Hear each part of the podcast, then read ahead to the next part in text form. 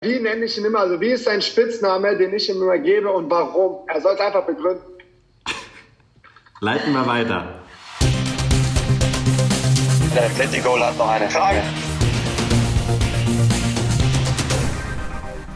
Das war gerade Bernd Leno und die Frage ging an Timo Werner und ich kann schon mal so viel vorwegnehmen. Die Antwort von Timo Werner kommt im Laufe dieses Podcasts. Es ist Zeit für Folge 10 und damit quasi so eine kleine Jubiläumsfolge von meine Bayern Woche und das natürlich wie immer mit Florian Plettenberg mir heute zugeschaltet von der Promi-Insel Sylt. Promi-Insel Sylt. Also ich äh, wohne hier ganz human und äh, habe jetzt in dieser Woche noch mal ein bisschen den Akku aufgeladen vor anstrengenden EM-Wochen, bisschen Farbe getankt, bisschen Energie getankt, aber natürlich blieb das Handy nicht still, denn es stand ja einiges an. Wir haben einiges zu besprechen, aber schöne Grüße zurück. Ich freue mich auf Runde 10. Ja, deine Gesichtsfarbe sieht auf jeden Fall sehr gesund aus. Das freut mich, dass du endlich mal deinen, deine Akkus aufladen kannst. Du hast es angesprochen, es kommt eine heiße Phase auf uns zu. Die EM rollt so langsam auf uns zu. Und es war soweit, Yogi Löw hat seinen EM-Kader bekannt gegeben. Sind für dich Überraschungen dabei? Also, wenn ich bedenke, wie er in äh, Freiburg vor mir stand, ich war ja beim Auswärtsspiel des FC Bayern und hatte nach dem Abpfiff kurz die Möglichkeit, mit ihm zu sprechen. Und da ging es ja erstmal um die Frage, nimmt er denn auch 26 Leute mit? Da hat er schon mal gesagt, auf keinen Fall mehr. Und äh, dann war er aber so ein bisschen verschlossen, als ich ihn dann auf Thomas Müller ansprach. Da hat er gesagt, nein, nein, ihr habt mich nur nach Robert Lewandowski gefragt. Also er wusste da natürlich, dass Thomas Müller dabei sein wird, ebenso Mats Hummels. Aber die größte Überraschung, das ist Christian Günther, der vor den Augen des Bundestrainers und auch vor meinen da ein sensationelles Tor gegen die Bayern geschossen hat. Und natürlich Kevin Volland.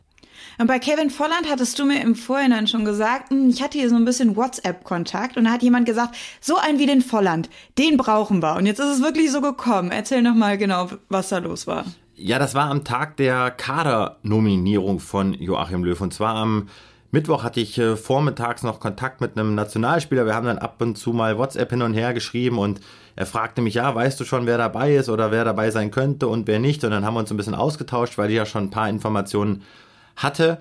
Und am Ende hatte ich ihm geschrieben, ich könnte mir vorstellen, dass Löw vielleicht sogar mit Volland überrascht, glaube ich aber nicht. Und dann schrieb er nur zurück, ja, das äh, wäre sinnvoll, weil wir brauchen vorne einen, der die Bälle hält und Bälle festmacht. Und ein paar Stunden später war es dann klar, Volland ist überraschend dabei, hat bei Monaco wirklich eine sensationelle Runde gespielt. Also das eine kleine Kuriosität am Rande. Volland, muss ich jetzt echt sagen, hatte ich jetzt nicht unbedingt auf dem Schirm, aber konsequent von Löw und auch in meiner ja, Wahrnehmung nach die absolut richtige Entscheidung, ihn mitzunehmen. Gibt es denn noch Spieler, die jetzt nicht mit dabei sind, wo du sagst, oh, das hätte ich nicht erwartet? Stichwort Julian Brandt, Stichwort Julian Draxler. Julian Brandt hat die EM-Nominierung nicht verdient. Der hat einfach eine schwache Saison bei Dortmund gespielt, ist dort kein Stammspieler und er hat auch bei den Länderspielen, wo ich vor Ort war, er hat mich persönlich zum Beispiel nie überzeugt. Hat eine Körperhaltung, die, wo ich immer das Gefühl hatte, der, der brennt nicht so richtig oder da ist irgendwas im, im Kopf unterwegs, was ihn so ein bisschen hemmt. Dass der kicken kann, das wissen wir alle. Aber er hat es nie so richtig auf den Platz gebracht und Deswegen bin ich davon ausgegangen, dass Julian Brandt nicht dabei ist. Bei Julian Draxler überrascht es mich ein bisschen, weil der hat bei Paris jetzt eigentlich zuletzt ansteigende Form gehabt, war jetzt auch wieder gesetzt, hat seinen Vertrag drei Jahre verlängert. Von daher, da habe ich gedacht, da nimmt den Löw jetzt nochmal mit aufgrund der Erweiterung des Kaders, denn Draxler war immer ein Spieler, den Löw extrem gefördert und auch unterstützt hat in Phasen, wo es noch schwächer und schlechter lief für ihn. Und das ist natürlich für Julian Draxler eine herbe, herbe Niederlage. Aber ich bin mir sicher, dass, wenn er sich da wirklich jetzt bei Paris festigt, dass wir ihn auch nochmal in der Nationalmannschaft sehen werden. Ja, Jogi Löw hat ihm ja immer wieder ans Herz gelegt, dass er dringend Spielpraxis braucht. Ähm, die hatte er jetzt in dieser Saison, muss man sagen, bei Paris nicht so wirklich bekommen. Deswegen äh, an der Stelle vielleicht auch verständlich, dass er jetzt nicht mit zur EM fährt. Gut, Julian Brandt auf Seiten des BVB ist nicht dabei, aber dafür ist ein anderer BVB-Spieler mit dabei, Mats Hummels. Und da konntest du in Verbindung mit unserem Kollegen Patrick Berger das Ganze ja sogar exklusiv vorab vermelden. Wie habt ihr das wieder hinbekommen? Ja, ich kann dir jetzt nicht so viel preisgeben natürlich, weil ja immer das Wichtigste ist, dass wir auch unsere Quellen schützen. Aber das war schon so ein Ziel zu sagen, okay, wir wollen als erstes wissen, ob Hummels dann dabei sein wird und haben das dann äh, sehr gut rund bekommen und waren uns dann auch sicher. Ich hatte dann am Vormittag dann auch noch mal eine entscheidende Info bekommen, also am Tag vor der Nominierung und wusste, okay, das kann jetzt eigentlich nicht mehr schiefgehen. Dann haben wir uns abgestimmt, uns abgesichert, dann haben wir es veröffentlicht und dann haben relativ kurze Zeit später auch die Konkurrenzmedien nachgezogen, konnten die Info bestätigen. Das ist dann natürlich immer so ein bisschen ja, Friede mit jemandem selbst, weil du weißt, okay, jetzt ist wirklich alles gut gelaufen. War für uns eine runde Sache, aber ich habe damit gerechnet, dass er Hummels mitnimmt. Haben wir ja auch im Podcast schon drüber gesprochen, dass Löw dann eher sagen wird, hinten nehme ich Hummels statt Boateng mit. Also Mats Hummels und Thomas Müller, die beiden Rückkehrer, also zwei der drei kehren zurück ähm, ins Nationalteam. Wie glaubst du denn, wird Jogi Löw mit ihnen jetzt bei der EM umgehen? Weil viele sagen ja, gut, wenn du die mitnimmst, dann müssen sie jetzt auch spielen. Die kannst du jetzt nicht mehr auf die Bank setzen. Ja, Löw hat ja schon anklingen lassen, dass er schon auch weiß, auf äh, was er sich da jetzt eingelassen hat mit dieser Rückholaktion. Sprich, er holt zwei Spieler, die nicht für die Bank bestimmt sind. Schon alleine aufgrund ihres Naturells sind das keine Persönlichkeiten, die kannst du ja jetzt einfach auf die Bank setzen, weil wir wissen alle, jede Vorberichterstattung, gerade jetzt im ersten Spiel dann bei der M, es wird sich nur über die beiden drehen, vermutlich. Denn das sind jetzt echt zwei Größen, die Löw da zurückgeholt hat. Und diese Mannschaft, diese junge Mannschaft, die eine sehr unerfahrene Turniermannschaft ist, die braucht halt auf dem Platz. Und gerade eine Abwehr, wo ich sage, da ist die Nationalmannschaft eher durchschnittlich besetzt. Also das ist jetzt für mich jetzt nicht die internationale Creme de la Creme, sondern äh, das kann an guten Tagen sehr gut laufen, das kann aber auch richtig nach hinten losgehen. Da braucht es Hummels, der mit seinem Stellungsspiel da viel auch wettmacht, mit seiner, ja, wie soll ich sagen, mit seiner verbalen Stärke auch, ja, das ganze Ding zu ordnen, weil die Nationalmannschaft an sich ist eine sehr leise Truppe, eine sehr vorsichtige, schüchterne Truppe. Und gleiches brauchst du vorne in der Offensive. Müller spielt bei Löw oft oder hat bei Löw oft rechts außen gespielt. Beim Bayern natürlich hinter den Spitzen. Da bin ich gespannt, welche Rolle er da für Müller findet. Aber beide werden spielen. Und ich denke, das wird Löw auch ja, in den Telefonaten mit Müller ihm auch so bestätigt haben. Jetzt ist, äh, sind ja nicht nur die Augen auf diese beiden Rückkehrer gerichtet, sondern überhaupt auf die Nationalmannschaft, weil die haben schon Druck. Ne? Die WM, das war ein Reinfall, kann man nur so sagen. Ähm, die müssen jetzt liefern. Was glaubst du denn? Kann das auch ein Vorteil für die Nationalmannschaft sein, dass die jetzt befreit aufspielen, weil sie mal nicht mit dieser Favoritenrolle in dieses Turnier gehen? Oder ist dieser Druck vielleicht eine ja, besondere Hürde sogar? Boah, da scheiden sich auch die Geister. Sagen wir mal so. Ich hatte ja ein Interview mit Marc-André Testegen. Gleiche Frage ihm gestellt und er hat gesagt, Deutschland wird auf keinen Fall unterschätzt. Aber vielleicht tut uns mal gut, dass wir gar nicht so viele Erwartungen haben, ja, dass wir so ein bisschen aus dieser Herausfordererrolle ankommen. Haken dran. Interview mit Bernd Leno geführt, der sagt ungefähr das Gleiche. Interview mit Timo Werner geführt, der sagt ungefähr das Gleiche. Und wenn drei etablierte Nationalspieler das sagen, dann haben sie das auch vielleicht so in sich, dass sie wirklich sagen, okay, vielleicht haben wir jetzt mal nicht wie in Russland diese Position, dass wir dieses Turnier gewinnen müssen, sondern vielleicht gewinnen können. Und das kann schon eine Stärke sein. Ich sehe die deutsche Nationalmannschaft immer noch als Turnierfavorit, weil die Qualität in der Mannschaft unbestritten ist und weil ich glaube, dass dieses letzte Turnier für und unter Joachim Löw nochmal so ein paar extra Punkte freisetzen wird. Aber du hast es ja auch schon anklingen lassen, diese Gruppe mit Frankreich, Portugal, Ungarn. Boah, da kann schon einiges schiefgehen und das kann sogar sein, dass du vielleicht nach der Vorrunde ausscheidest. Aber wenn du das Ding überlebst, dann glaube ich, äh, hast du große Chancen, das Ding am Ende auch zu gewinnen. Und ich halte ein bisschen dagegen gegen deine These, dass äh, auch wenn das jetzt drei Nationalspieler so gesagt haben, Leistungssport ist auch immer ein Mindgame, ja, und das kann auch psychologisch sein, sich das jetzt als Vorteil einzureden, um da eben diesen Druck rauszunehmen. Also äh, da bin ich sehr gespannt. Gib uns einmal jetzt deine persönliche Einschätzung zu der EM. Ob ich mich darauf freue? Auf jeden Fall. Also nee. ich, Achso, sondern? Ja, was, was glaubst du? Wie, wie wird Deutschland bei wegkommen? Du hast schon gesagt, Hammergruppe. Erste Frage ist, machen sie die Gruppe? Zweite Frage ist, was ist drin für Deutschland? Ja, hier, hier auf Sylt ist ja viel Wind, ne? Und ich will mich ja jetzt nicht hier wie das Fähnchen im Wind drehen, sondern ich habe, oh, das ist ja wirklich ein ganz tolles Bild, das ich da jetzt gerade male. Ich will mich ja jetzt hier nicht drehen, sondern ich habe ja in einem Kommentar auch geschrieben, Deutschland ist für mich EM-Favorit, weil Löw geht, weil diese Mannschaft es unbedingt beweisen und zeigen will.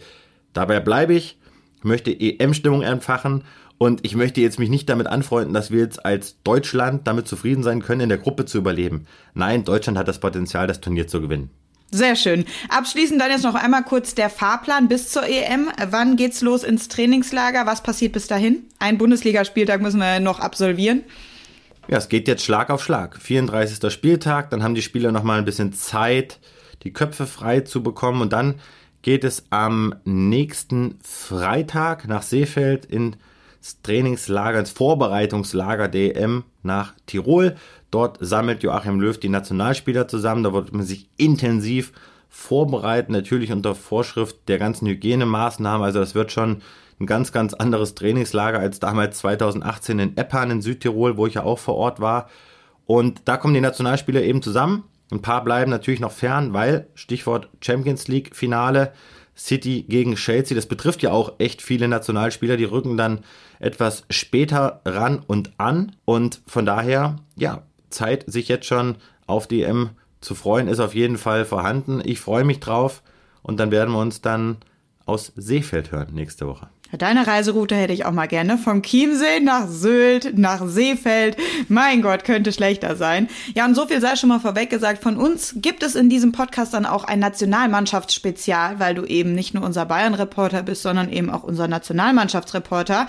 Das wollen wir natürlich dann auch dementsprechend hier abdecken. Aber bevor es denn soweit ist, müssen wir jetzt erstmal unserem Namen dieser Meine Bayern Woche gerecht werden und uns auch nochmal um den FC Bayern kümmern. Denn in dieser Woche gab es zwei Abschiede, die verkündet wurden. Zum einen Hermann Gerland Datija und zum anderen Miro Klose.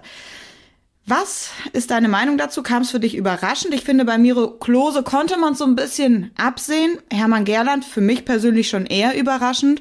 Und auch an dich die Frage, was hat Julian Nagelsmann mit diesen beiden Abschieden zu tun? Hat er überhaupt was damit zu tun? Boah, ich fange von hinten an. Natürlich ist der FC Bayern jetzt im Totalumbruch und die Abgänge gerade von der von Hermann Gerland zeigt ja, dass sozusagen alte Zöpfe jetzt abgeschnitten werden. Julian Nagelsmann kommt und es beginnt beim FC Bayern eine neue Zeitrechnung. Er wird ein neues Co-Trainer-Team mit, äh, mitbringen und der FC Bayern richtet sich jetzt ganz klar auch an Nagelsmann aus. Ist es jetzt die Entscheidung von Nagelsmann zu sagen, ich mache jetzt mit Klose und mit Gerland nicht weiter? Nein, das ist jetzt keine Alleinentscheidung von Julian Nagelsmann und das wäre jetzt auch äh, nicht gerecht, ihm das jetzt in die Schuhe zu schieben. Das ist auch eine Entscheidung, die gerade jetzt Miro Klose selbst getroffen hat, der hatte, ich sag's mal ganz salopp, auch die Schnauze ein Stück weit voll.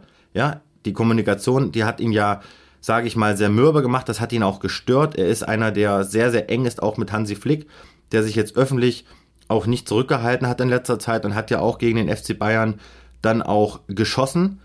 Und Hermann Gerland, das ist überraschend.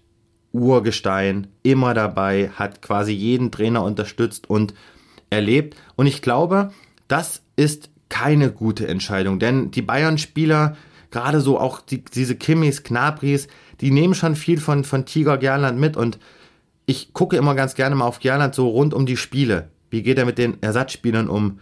Gerade auch mit jungen Spielern wie Musiala. Und da ist schon eine, eine echt intensive und enge Bindung. Deswegen, dieser Abgang überrascht mich wird schwer aufzuwiegen sein. Umso gespannter bin ich, wen Julian Nagelsmann jetzt mitbringt. Ja, Alfred Schreuder ist auf jeden Fall ein Kandidat. Er ist ja gerade bei Koman Assistenz, Assistenztrainer beim FC Barcelona. Ja, war ja bei Hoffenheim auch Cheftrainer.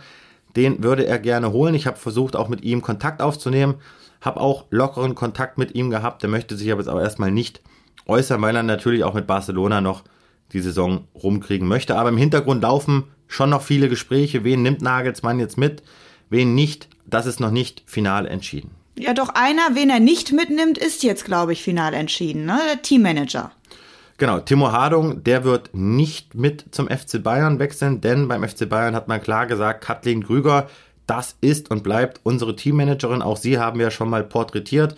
Ganz wichtige Person im Verein geht jetzt dann bald auch in Mutterschaftsurlaub. Die ist ja fast eine halbe Sportdirektorin.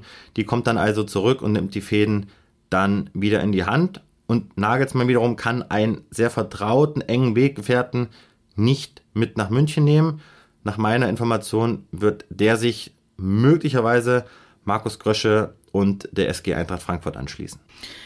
Wir müssen noch einmal aber auch zurück zur Bayern-Seite, denn da könnte nach Gerland und Klose auch noch ein Dritter gegebenenfalls gehen, nämlich Danny Röhl, Co-Trainer und Videoanalyst. Was ist da dran an den Gerüchten? Da ist auf jeden Fall jede Menge dran. Wir haben es ja bei uns auch berichtet. Danny Röhl ist ein sehr, sehr großes Trainertalent. Ja, kam vom FC Southampton zum FC Bayern und hat unter Hansi Flick nochmal eine richtige Entwicklung genommen. Der hat ihn echt gepusht, ist ein bisschen so sein, sein Ziehsohn, würde ich mal sagen. Jemand, der in der zweiten Reihe agiert, der sehr viel Trainingssteuerung auch schon übernimmt und er ist weitaus mehr als der Videoanalyst. Er ist äh, wirklich jemand, der auch äh, Bezugspartner ist für Spieler, gerade auch für Lewandowski, der auch oft das Vier-Augen-Gespräch mit ihm auch gesucht hat und nochmal fragt, wo kann ich mich verbessern, was kann ich nochmal machen. Danny Röhl, da wird es jetzt auch in der nächsten Woche konkreter werden, denn dann gehen auch die Gespräche mit äh, Nagelsmann weiter. Die Gespräche werden dann auch intensiv. Nagelsmann ist ja jetzt noch Leipzig-Trainer, aber nach dem 34. Spieltag, da schaltet er dann auch komplett in den Bayern-Modus um. Röhl möchte jetzt wissen, wo geht die Reise hin? Was plant Nagelsmann mit mir? Ich kann mir sehr gut vorstellen, dass er sich vielleicht auch Flick anschließt. Er ist allerdings beim FC Bayern noch unter Vertrag bis 2022 und beide Seiten haben dann eine Option, eben diesen Vertrag nochmal um ein Jahr zu verlängern. Also seine Zukunft ist offen, aber der möchte Klarheit. Und die Zukunft von Hansi Flick, die wollen wir natürlich auch nicht außer Acht lassen. Gibt es da schon was Konkretes? Nein, es ist, wie es ist. Er wird Bundestrainer und davon bin ich überzeugt. Und all die Namen. Daran erinnern auch die Tottenham-Gerüchte nichts. Ja, auch die stimmen. Und auch ja, Tottenham hat sich im Beraterstab von Hansi Flick umgehört, ob die Option bestünde, dass er Trainer werden könnte bei Tottenham, ob er sich das vorstellen kann. Und das ist äh, ebenso richtig wie die Gerüchte um Barcelona. Ja, die geben ganz schön Gas, die wollen Hansi Flick unbedingt verpflichten. Hansi Flick, so ist meine Info, hört sich das jetzt auch sicherlich nochmal an. Ja, weil er natürlich auch so seinen Marktwert testen will und sich mal anhören möchte, okay, ne, was, was, wie habe ich mich jetzt entwickelt und wie sehen mich andere Vereine. Aber der DFB rechnet damit, dass er unterschreibt. Hansi Flick wird auch unterschreiben, aber er hat Stand Donnerstag diese Woche noch nicht unterschrieben aber das Vertragsangebot vom DFB liegt auf dem Tisch, ist sehr, sehr, sehr, sehr gut dotiert. Äh, die Rede ist von über 5 Millionen Euro Jahresgehalt. Das ist ein echt heftiges Pfund vom DFB. Von daher, ich gehe davon aus, Hansi Flick wird Bundestrainer werden. Eine Menge los rund um die Mannschaft herum. Ich würde sagen, genug dem Drum herum. Wir wollen jetzt noch mal aufs Personal auf dem Platz schauen. Neues aus der Mannschaft. Starten wir erstmal mit Leon Goretzka. Hier bräuchten wir nämlich vor allem nochmal ein Verletzungsstand-Update, vor allem auch eben mit Hinblick auf die EM. Gute Nachrichten für alle Bayern- und Deutschland-Fans. Leon Goretzka ist nach meiner Information auf einem richtig, richtig guten Weg. Wir erinnern uns, hat sich ein Muskelfaserriss im linken Oberschenkel zugezogen, aber die Reha, die verläuft richtig gut. Er hat, muss man wissen, zwei Physios. Er arbeitet mit einem vom FC Bayern. Er ist ja gerade nicht im Quarantänetrainingslager. Und Leon Goretzka hat noch einen privaten Physio. Also der gibt wirklich da auch Gas. Und ich weiß, dass er mit Löw in enger Abstimmung ist. Und Löw hat ihm sozusagen gesagt, Junge, werd fit, du kannst jederzeit einsteigen. Jetzt ist so ein bisschen offen, ne? Steigt er schon nächsten Freitag dann in Seefeld ein oder nimmt er sich noch ein paar Tage? Da bin ich dran und kann euch die Informationen dann sicherlich dann nächste Woche geben. Aber der hat ganz klar das Ziel vor Augen, beim EM-Auftakt dann gegen Frankreich auf dem Platz zu stehen und schon dabei zu sein, denn es geht ja auch darum, dass er seinen Platz festigen möchte. Er weiß, die Konkurrenz ist groß, aber Löw will und wird nicht um ihn rumkommen. Und was bedeutet dieses ganze Verletzungstamtam jetzt für seine Vertragsverhandlungen beim FC Bayern? Weil auch da steht ja eigentlich die Vertragsverlängerung an. Genau, der FC Bayern möchte ja mit ihm unbedingt verlängern und hat da auch Druck und Priorität drauf gesetzt, aber das Management auch von Leon Goretzka, so seine Seite, nimmt gerade ein bisschen Gas raus, ja, schiebt jetzt erstmal die EM vor, Goretzka soll fit werden, aber die Gespräche verlaufen weiterhin positiv, aber da ist jetzt nicht damit zu rechnen, dass bis zum EM-Start der Vertrag dann noch verlängert wird, beziehungsweise dass die Tinte dann schon trocken sein wird. Ich denke, das wird sich dann im Sommer regeln. Okay, also ein bisschen on hold. Hat aber nichts Schlechtes zu bedeuten für alle Bayern-Fans. Machen wir weiter, weiter mit Jerome Boateng. Der einzige der drei Rückkehrer, der die Rückkehr ins DFB-Team nicht geschafft hat. Konnte er denn zumindest die Zeit nutzen, um ein bisschen Klarheit in seine Zukunft zu bringen, was seine Vereinswahl angeht? Da haben wir ja letzte Woche berichtet, dass Italien und Englisch oder italienische und englische Vereine an ihm dran sind. Momentan werden eher Gespräche geführt mit englischen Verein, aber da ist noch nichts Erhärtendes dabei. Auch da wird es noch ein bisschen dauern. Finde übrigens gut, dass der FC Bayern ihn jetzt dann auch mit einem ja, schönen Video auch nochmal gebührend verabschiedet hat. Also Boateng, der wird dann sein letztes Bayern-Spiel absolvieren gegen den FC Augsburg. Dann endet da echt eine sehr, sehr erfolgreiche Ära für ihn. Und dann, glaube ich, wird seine Zukunft im Ausland liegen. Was auf jeden Fall klar ist, dass er nicht in der Bundesliga bleiben wird. Okay. So, und jetzt werden sich unsere Zuhörer schon äh, so langsam nervös und denken sich, warte mal, Neues aus der Mannschaft. Jetzt reden wir hier über Dejan Goretzka, Jerome Boateng. Wo ist denn Alexander Nübel? Leute, beruhigt euch. Natürlich ist auch er heute wieder Teil unseres Podcasts, unser Lieblingsdauergast. Bevor ich aber jetzt um deine Einschätzung zu Alexander Nübel bitte, werden wir uns erstmal die von Bernd Leno anhören. Denn mit ihm konntest du exklusiv sprechen und äh, er als Torwart kann ja die Situation von Alexander Nübel vermutlich sehr gut einschätzen und deswegen Deswegen wollen wir uns die jetzt mal anhören.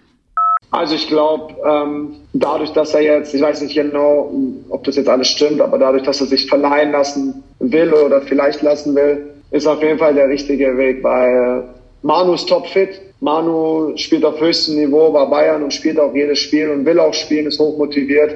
Ähm, da wird äh, so schnell nichts passieren. Ich glaube, das hat vielleicht ähm, Alex Nübel dann auch dann auch gesehen, hat gesagt, okay, es ist gut für ein Jahr da ein bisschen reinzuschnuppern, ein bisschen mitzutrainieren. Aber ich glaube, als Torwart ähm, ist es trotzdem sehr, sehr wichtig oder vor allem als Torwart wichtig zu spielen. Man muss seine Erfahrung machen, man muss Fehler machen und so weiter, um sich weiterzuentwickeln, auch als, auch als Persönlichkeit und ähm, um auch das Standing zu bekommen, immer bei einem großen Verein ähm, zu spielen und auch in die Nationalmannschaft reinzukommen, weil ich glaube, ähm, wenn man immer auf der Bank sitzt, dann kommt man auch in der Nationalmannschaft ähm, nicht weit, sage ich mal, auf jeden Fall. Weil ich glaube, auf Schalke, wie lange hatten sie gespielt? Zwei Jahre. Und ich glaube, ähm, jetzt vor allem, wie alt ist denn der? 24, 25 bestimmt schon, wäre es trotzdem wichtig, dass er jetzt seine Erfahrung macht. Und ähm, ja, ich glaube, für ihn persönlich ist das Wichtigste spielen, egal wo. Also das Wichtigste ist zu spielen, egal wo. Flo, kannst du uns denn sagen, wo? Ja, ich denke, es ist ein bisschen zu einfach ausgedrückt. Nübel hat sich ja klar festgelegt, er möchte sich weiterhin verleihen lassen, bestenfalls zu einem Champions League Verein. Weiterhin, auch da habe ich mich diese Woche nochmal abgesichert, ist das Angebot oder die Anfrage von Lille auf dem Tisch und Nübel muss im Grunde genommen nur Ja sagen. Wenn er das täte, dann würden dann natürlich dann die obligatorischen zweiten, dritten Gespräche mit auch dem Trainer von Lille dann stattfinden. Aber Lille, das ist jetzt nicht einfach mal so Ja und wir wollen, sondern nein, die würden ihn gerne wirklich zwei Jahre ausleihen und würden ihn dann auch wirklich zur Nummer eins machen, weil deren Stand, Stammtorwart Maina, ich hoffe, ich spreche es richtig aus, der wechselt ja zum AC Mailand. Und warum ist Lille so interessant? Weil Lille auf Platz 1 steht in der Ligue A und auf jeden Fall Champions League spielen wird. Und das sind natürlich wirklich sehr gute Voraussetzungen für Nübel, um sich da auch zu entwickeln. Also das Wo final zu klären, das äh, liegt bei Alexander Nübel, nicht bei uns. Aber Florian, du kannst das wie viel klären, zumindest für den Fall der Fälle, dass Alexander Nübel bei den Bayern bleibt. Ja, das ist jetzt die ganz entscheidende Frage. Alexander Nübel, es ist jetzt, man muss jetzt das nochmal klar und deutlich herausstellen, der plant jetzt nicht die Flucht, sondern der hat ja schon das Ziel beim FC Bayern die Nummer eins zu werden und er hat sich auf das Bayern-Projekt eingelassen, weil ihm Einsätze nicht nur versprochen, sondern schriftlich garantiert wurden. So, und im ersten Jahr betrug die Anzahl der Spiele ungefähr 10 bis 15, die er machen sollte. Und nun wissen wir alle, jetzt hat er einmal im DFB-Pokal gespielt, zweimal in der Champions League und hat sehr, sehr gut, wie ich finde, gegen Freiburg gespielt, weil da hat er auch zum ersten Mal richtig was zu tun bekommen und konnte sich auszeichnen. Es war echt interessant zu sehen, wie Alaba, Boateng, Choupo-Moting beim Aufwärmen ihn auch immer wieder unterstützt haben, ja, Brust an Brust da auch gefeiert haben für Glanzparaden. Aber das ist ihm natürlich zu wenig, diese vier Spiele. Jetzt kommt's. Natürlich hat sich das Management auch abgesichert, ja, und hat natürlich die Messlatte im zweiten Jahr höher gesetzt. Und es soll so sein, dass eben diese Anzahl an Spielen, die Nübel zugesichert worden sind, im Bereich der 12 bis 18 Spiele im zweiten Jahr liegen. So, Pokal, Meisterschaft und Champions League. Und das ist natürlich echt eine Hausnummer, was ja bedeutet, Neuer müsste auf 12 bis 18 Spiele verzichten. Und deswegen muss Neuer sich natürlich auch ein bisschen committen oder Nagelsmann muss es entscheiden. Da bin ich sehr gespannt. Ich glaube, dass Neuer dieses Spiel nicht mitmachen wird und Nagelsmann sich dieses Fass nicht aufmachen will. Deswegen denke ich, werden die Bayern wissen, dass die beste Lösung sein wird, ihn am Ende zu verleihen. Ja, bei aller Liebe, da muss ich dann jetzt auch mal eine Lanze brechen für Manuel Neuer. Äh, da würde ich jetzt auch nicht sagen, ja gut, äh, dann gebe ich jetzt mal hier 12 bis 18 Spiele ab. Äh, aus Nächstenliebe ist immer noch ein Leistungssport. Die Jungs sind alle ehrgeizig und wollen natürlich spielen. Ne? Und er ist der beste Torhüter und hat damit auch ein Recht dazu, das für sich zu beanspruchen. Florian, Achtung, schnall dich an. Ich habe noch eine Frage, auf die du nicht vorbereitet sein wirst. Ich habe mal wieder genau hingehört und Bernd Leno hat gesagt, man muss auch Erfahrungen und Fehler machen. Bezeichnet er damit den Wechsel von Alexander Nübel zu den Bayern als einen Fehler? Nein, würde ich so nicht sagen, sondern äh, da glaube ich, damit meint er natürlich auch, dass man auch mal daneben greifen muss, dass man auf allerhöchstem Niveau, ja, dass da vielleicht auch nicht alles glatt läuft. Ja, bei Leno, bei Arsenal, der, der musste ja auch einiges einstecken und hat schon mal daneben gegriffen. Aber dann stehst du halt auf, machst die Brust raus und dann geht's weiter. Und diese Erfahrung, die kannst du eben nur sammeln, wenn du regelmäßig spielst. Ja, weil man sieht das ja auch bei Nübel. Ich bin davon überzeugt, wenn der regelmäßig spielt, dann hat der auch die, ja, Ambition und die Möglichkeit beim FC Bayern sich durchzusetzen. Aber einmal zu spielen, so alle anderthalb, zwei Monate, das bringt dich halt auf Dauer nicht weiter. Das merkst du gerade am Fuß. Nübel ist da noch ein bisschen unsicher. Aber auf der Linie, da ist er eben echt gut. Und das, denke ich, meint Leno eher spielen, spielen, spielen, Fehler machen, nicht dran zugrunde gehen, weitermachen und gerade auf diesem allerhöchsten Level dann sich auch immer wieder zu pushen. Gut, weitermachen wollen wir jetzt auch. Das Gerücht der Woche. Ja, und auch über ihn haben wir hier in diesem Podcast schon mal gesprochen, und zwar Liverpools Weinaldum. Da haben wir ihn mit dem FC Bayern in Verbindung gebracht, oder besser gesagt, sein Berater hat ihn über dich mit dem FC Bayern in Verbindung gebracht. Gibt es hier jetzt tatsächlich einen neuen, konkreteren Stand? Ja, erstmal muss man sagen, dass natürlich nach dem Artikel und nach den Zitaten, die sein Berater bei uns gegeben hat, da kam richtig Wind rein. Und wir erinnern uns zurück, er sagte ja, sein Berater, wenn die Bayern uns anrufen wollen, das können sie jederzeit tun, sie wären willkommen. Der FC Bayern ist ein großartiger Verein, sprich, er hat ja Vinaldum echt ins Schaufenster gestellt in unserem Podcast. Und dieser Artikel hat Wellen geschlagen, ja. In den Niederlanden, in England, in Deutschland. Und es ist so, auch da habe ich mich diese Woche nochmal abgesichert, der FC Bayern soll zum Management von Weinaldum Kontakt aufgenommen haben.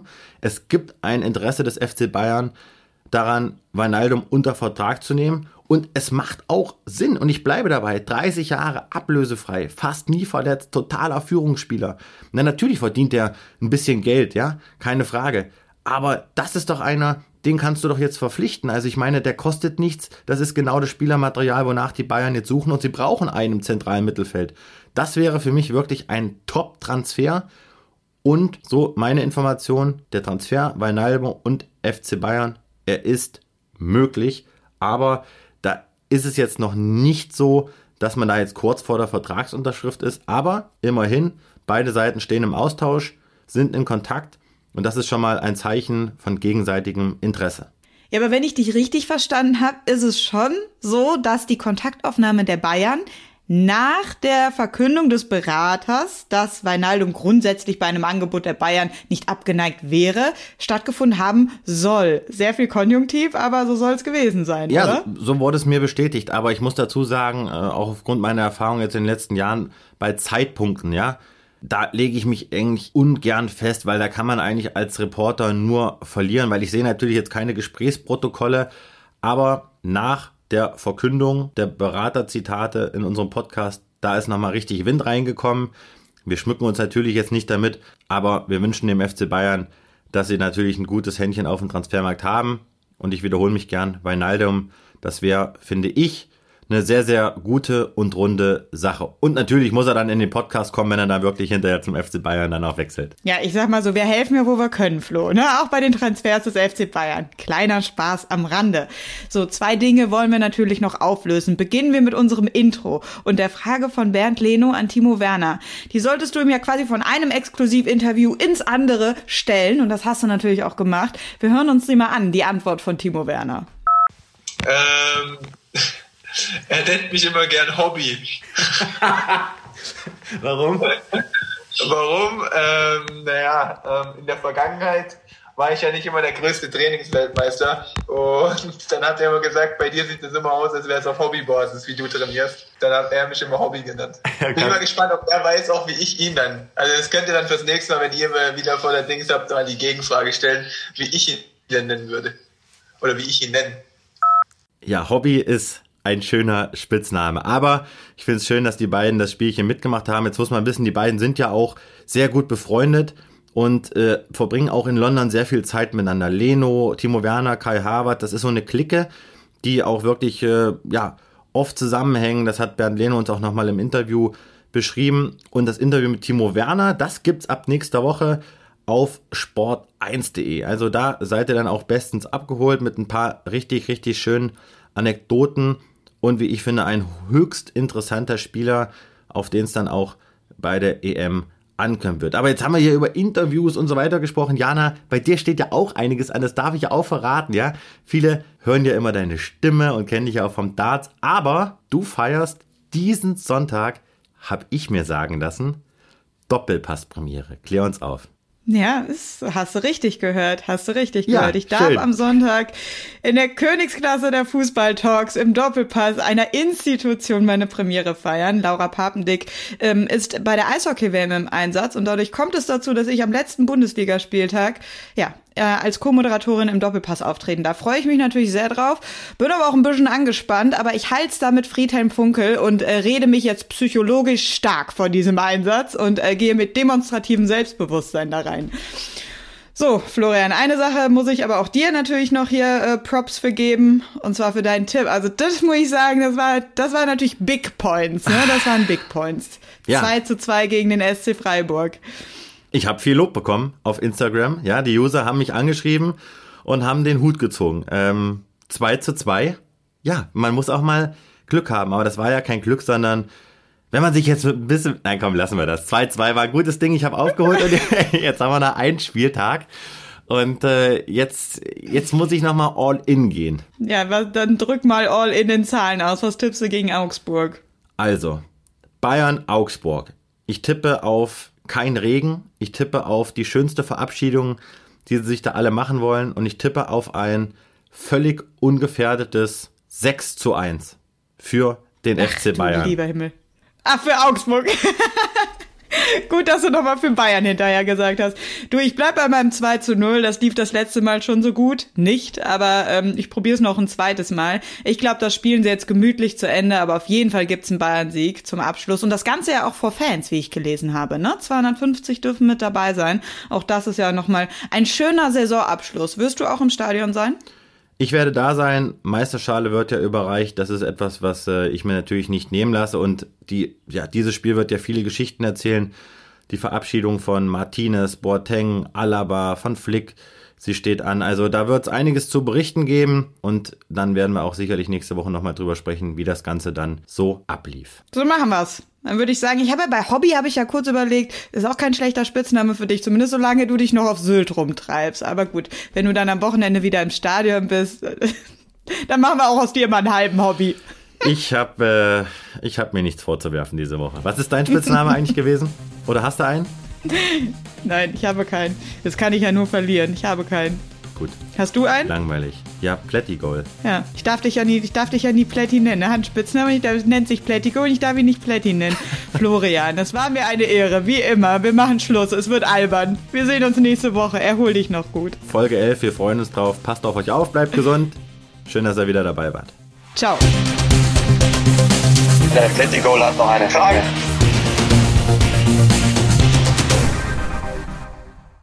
Schatz, ich bin neu verliebt. Was? Da drüben. Das ist er. Aber das ist ein Auto. Ja, eben. Mit ihm habe ich alles richtig gemacht. Wunschauto einfach kaufen, verkaufen oder leasen. Bei Autoscout24. Alles richtig gemacht.